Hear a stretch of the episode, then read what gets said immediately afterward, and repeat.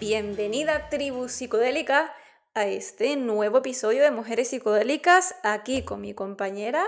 Aquí estoy, hola, soy Marina. Y aquí Irene, una servidora.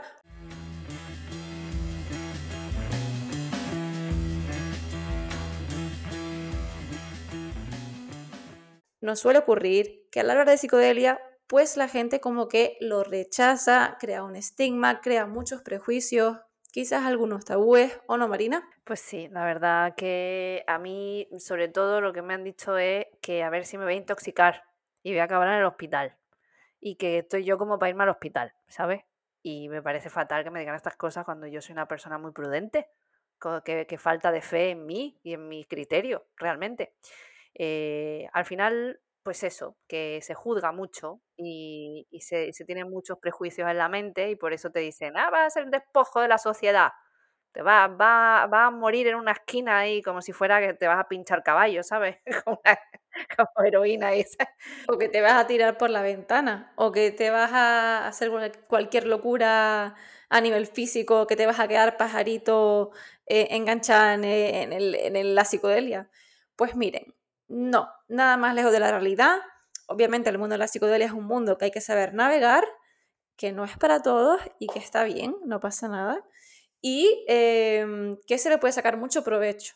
Mm, yo entiendo que la gente que no esté metida en este mundo, pues vea eh, nada más que la parte negativa o la mala fama o toda esa em, guerra contra las drogas o la mala media que, ha tenido estas últimas décadas. Pero aquí estamos dos mujeres bien psicodélicas hablando sin tapujos y sin miedo sobre nuestras propias experiencias y creando un espacio para quien quiera hablarnos también de las suyas. Claro, eso es fundamental que sepáis que esto es un espacio eh, seguro eh, para poder compartir, te vamos a entender porque nosotras estamos ahí. Entonces hay veces que no tienes con quién compartirlo, con quién hablar de, la experiencia que has tenido en un trip eh, o, o de algún mal trip, también puede ser que te haya pasado, pues coméntanoslo. Encantadas de, escucharte. Ya sabes que tenemos un email que, que es hola arroba Estaremos encantadas de leerte porque siempre, siempre te vamos a contestar y probablemente si nos dejas, pues podamos compartir de manera anónima tu experiencia por este podcast. Sobre todo si tienes eh, dudas sobre cómo iniciarte en el mundo de la psicodelia o cómo manejar eh, las conversaciones alrededor de este tópico, que pueden ser un poquito peleagudas y, por supuesto, porque también estamos hablando de sustancias que la mayor parte son ilegales todavía. Correcto. Eso es muy importante que lo recordemos. Ya sabéis que tenemos un famoso disclaimer al final de cada episodio en el que nosotras no hacemos apología de tomar eh, este tipo de sustancias, solamente contamos nuestras experiencias y no nos responsabilizamos de lo que hagáis luego vosotros en vuestras casas.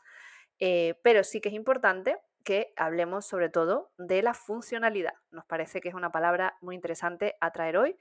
Eh, nosotros podemos consumir sustancias psicoactivas y ser seres completamente funcionales. Es decir, el hecho que las probemos o las experimentemos no significa que sea, vamos a hacer, pues eso, el estigma este del drogadicto. Estas personas somos una drogadicta, somos unas acabadas de la vida. Pues no, somos seres completamente funcionales. Aquí las dos manejamos cada una una empresa, también trabajamos para otras empresas y gestionamos nuestras jornadas con clientes, con compañeros de trabajo, con jefes, con, en fin, con un montón de personas que ni se imaginan remotamente que nosotras podemos consumir sustancias psicodélicas. ¿Por qué? Porque esto no deja ningún tipo de adicción, ni te genera ningún tipo de, de, marca o huella que sea fácilmente visible. Lo único que te da es una paz mental. Si lo haces bien y lo haces en orden, lo que vas a dar es una sensación de paz, control y, y, bueno, como que, como que vas por la vida con como bien centrado, vamos. Y fíjate, solo da la psicodelia. Claro, porque si nos ponemos a investigar un poquito cómo nos han enseñado a enfrentar pues nuestro día a día, nuestros problemas emocionales o la gestión emocional, pues nos encontramos con que pues o no nos han enseñado nada o nos han enseñado a tomarnos una pastillita para la ansiedad o cosas que no tienen o remedios que no, que no tienen beneficios a largo plazo y tampoco ni siquiera son saludables para tu mente y para el cuerpo. Sí, porque te recuerdo que también el camino de la psicodelia es algo que escoge frente a años, por ejemplo, de terapia o de meditación o de tus propias herramientas de crecimiento personal. ¿Qué pasa? Que hay mucha gente que dice, bueno, pero es que esto lo puedes conseguir 10 mm, años meditando o haciendo ayuno o vainas locas, ¿vale? Por supuesto, por supuesto que lo puedes conseguir, pero este camino no deja de ser otra opción y completamente respetable como otras cualquiera. O sea, me refiero, eh, tú puedes llegar a, conseguir un estado de conciencia eh, mm, bastante alterado con un estado de meditación profundo. Si eres una persona experta meditando, probablemente puedas alcanzar estados similares a fases que, que se viven durante un viaje psicodélico. O de respiración. O de respiración, que también puede pasar, efectivamente. Eh, ¿Eso qué hace? ¿Que el que respira y medita es mejor que el que se toma una, dosis de LSD o hace un viaje de ayahuasca? Pues yo no creo que haya nadie mejor o peor. Al final tienes que tomar el camino que consideres que se ajusta mejor a ti. A lo mejor hoy estás en el camino de la meditación y de la respiración y a lo mejor mañana te apetece probar eh, alguna sustancia psicodélica y ver la diferencia. Pues por supuesto, porque somos personas y evolucionamos y cambiamos y cambian incluso nuestras ideas. Y yo soy el ejemplo viviente de que eh, en muy poco mm, espacio de tiempo, eh, ahora mismo estoy hablando con Irene en un podcast sobre psicodelia y yo era, pues, eh, me daba pánico cualquier cosa que se hablara de este tema y llevo toda la vida ignorando información relacionada con este asunto. Y ahora mismo estoy aquí hoy y yo soy la prueba viviente, ¿no? De que, de que la, la persona evolucionamos, cambiamos, queremos experimentar cosas nuevas, queremos crecer y, y, aquí estamos, ¿no?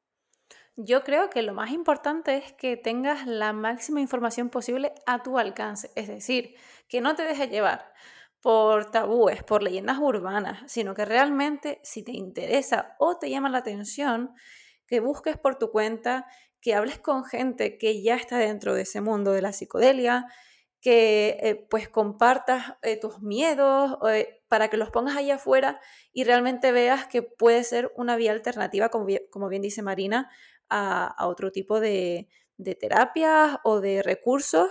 si tienes apoyo también, eso es muy bueno en tu círculo de amigos. ¿Qué pasa cuando no tienes apoyo, cuando tu círculo de amigos o, o familiares no están dentro de este mundo? Pues que es más difícil que tú puedas eh, dar ese salto, si de verdad te llama, a este, este mundo de la psicodelia. Por eso aquí están mujeres psicodélicas, para ayudarte, apoyarte, incluso también entretenerte con estos podcasts informativos y que nos gustaría muchísimo que la gente se animara eh, a, hablar, sobre todo a hablar, porque eh, para de, porque ya hay mucha desinformación ahí fuera y uno de los mayores miedos que hay, por ejemplo, es que tú tengas algún daño colateral al consumir psicodélicos que no te permita ser quien tú eres en tu día a día, salvo que, te vuelvas muy loco y no las consumas eh, de forma adecuada. O que tengas una condición previa también que pueda, pueda desencadenarse. A ver, lo cierto es que tú no vuelves a ser la misma persona, eso ya te lo digo. Y eso es real. O sea, tú no vuelves a ser nunca la misma persona después de un viaje psicodélico. O sea, pero en el buen sentido, me refiero.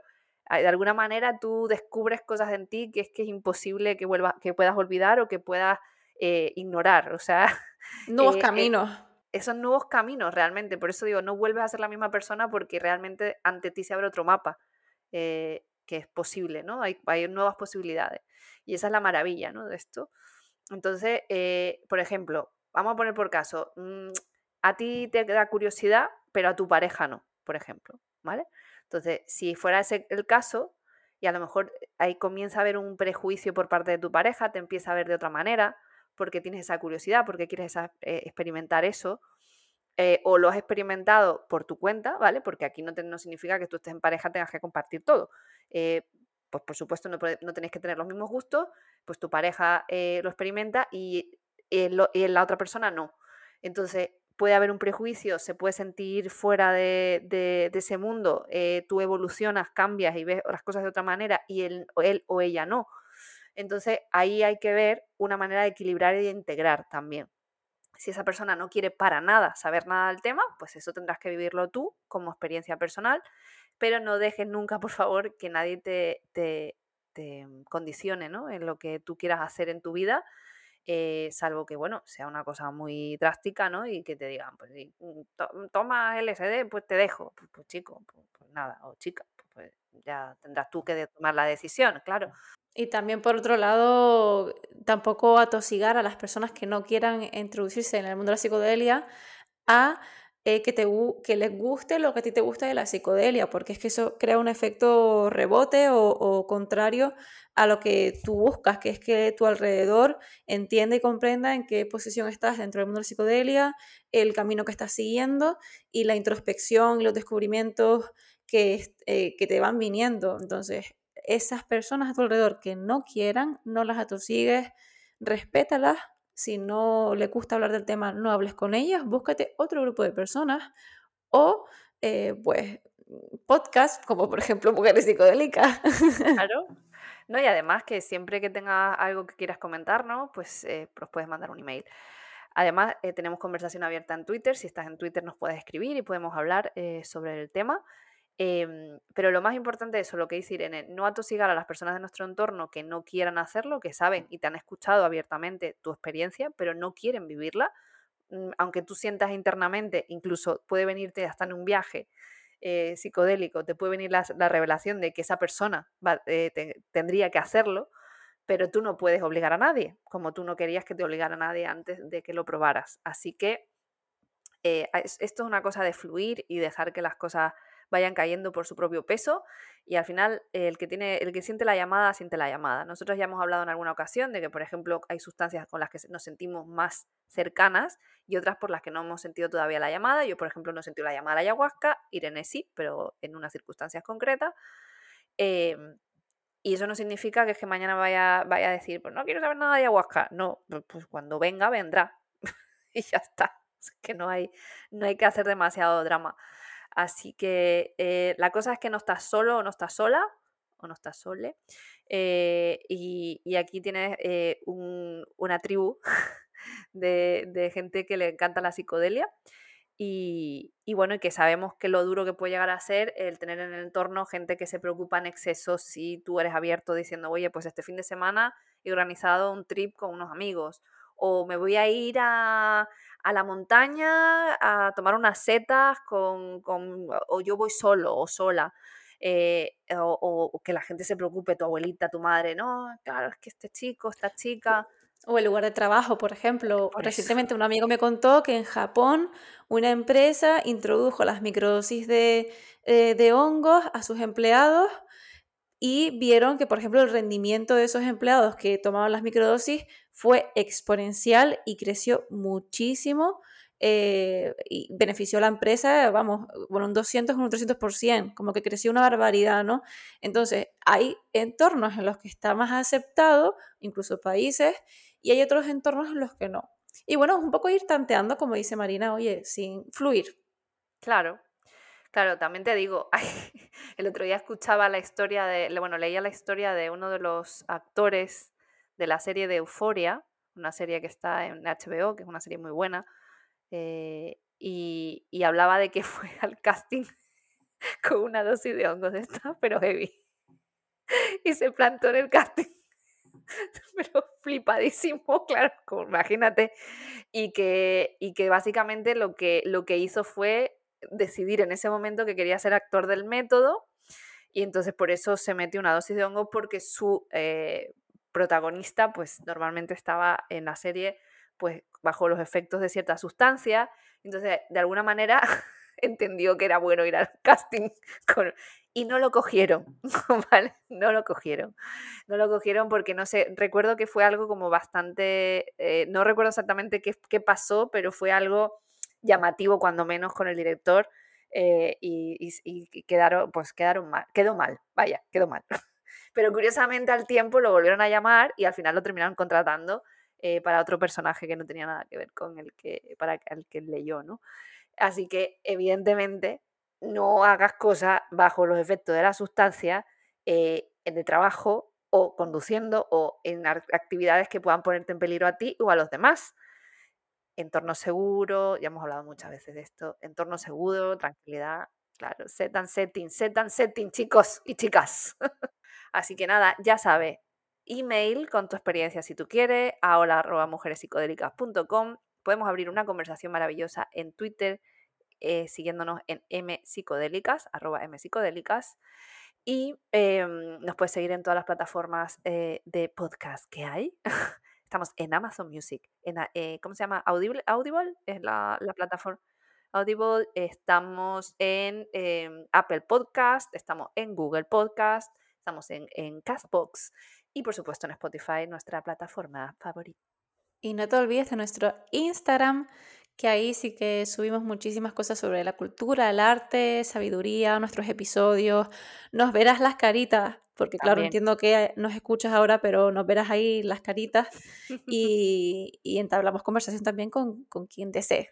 Claro que sí, claro que sí. Recuerda escuchar nuestro disclaimer, que es muy importante que entiendas que nosotros no hacemos eh, apología de toma ninguna sustancia que sea ilegal.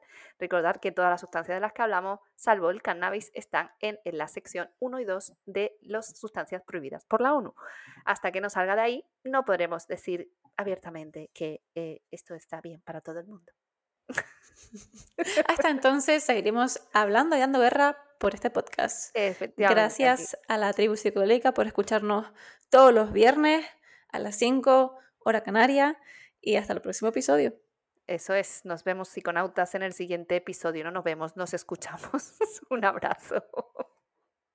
Las creadoras de mujeres psicodélicas no fomentan el consumo de drogas recreativas ilegales y recomiendan a los oyentes que consulten la legislación de su país para conocer la situación legal de estas sustancias y las posibles sanciones por su posesión, uso o suministro.